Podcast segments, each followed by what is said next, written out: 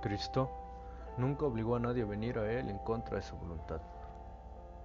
Si un hombre no quiere ser salvado, Cristo no lo salva en contra de su voluntad. Entonces, ¿cómo le trae el Espíritu Santo? Pues haciendo que quiera venir.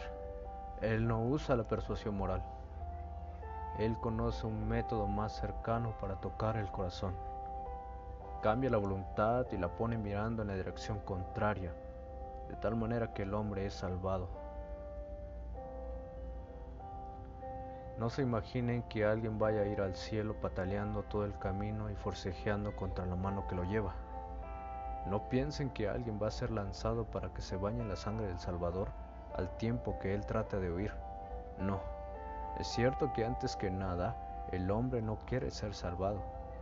Cuando el Espíritu Santo pone su influencia en el corazón, se cumple la escritura atráeme, en pos de ti correremos. Lo seguimos en tanto que Él nos lleva, contentos de obedecer la voz que antes habíamos despreciado. Pero el punto central está en el cambio de la voluntad. ¿Cómo ocurre esto? Nadie lo sabe. Es uno de esos misterios claramente percibidos como un hecho. Lo primero que el Espíritu Santo hace cuando entra al corazón de un hombre es esto, lo encuentro dotado con una muy buena opinión de sí mismo y no hay nada que impida tanto a un hombre venir a Cristo como una buena opinión de sí mismo. Dice el hombre, yo no quiero venir a Cristo. Yo tengo mi propia justicia tan buena como cualquiera pudiera desearla. Siento que puedo entrar al cielo con mis propios méritos. El Espíritu Santo desnuda su corazón, le permite ver el cáncer repugnante que está allí consumiendo su vida le descubre toda la negrura y la inmundicia de esa alcantarilla del infierno, es decir, el corazón del hombre. Entonces el hombre se horroriza. Nunca pensé que yo fuera así. Esos pecados que yo consideré pequeños han alcanzado una estatura inmensa. Lo que pensé que no era más que un montón de tierra ha crecido hasta llegar a ser una montaña. Lo que no era más que una plantita creciendo en la pared se ha convertido en un cedro del Líbano piensa el hombre. Voy a tratar de reformarme, haré las buenas obras que se necesiten para borrar todas mis malas acciones. Entonces viene el Espíritu Santo y le muestra que no puede hacer esto.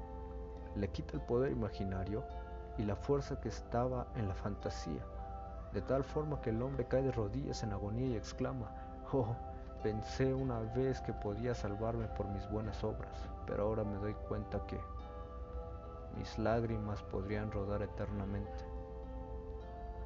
Mi celo podría no conocer el descanso. Mi pecado no puede ser expiado con nada. Solo tú puedes salvar, Señor. Debes salvarme.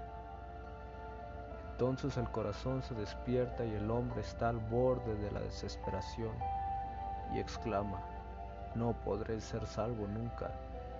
Nada puede salvarme. Entonces llega el Espíritu Santo y muestra la cruz de Cristo al pecador. Le da ojos para ver y le dice, mira esa cruz. Ese hombre murió para salvar a los pecadores. ¿Sientes que eres un pecador? Él murió para salvarte. Y viene a Cristo, dando su pleno consentimiento, tan de buena gana como si ninguna secreta influencia hubiera sido aplicada a su corazón.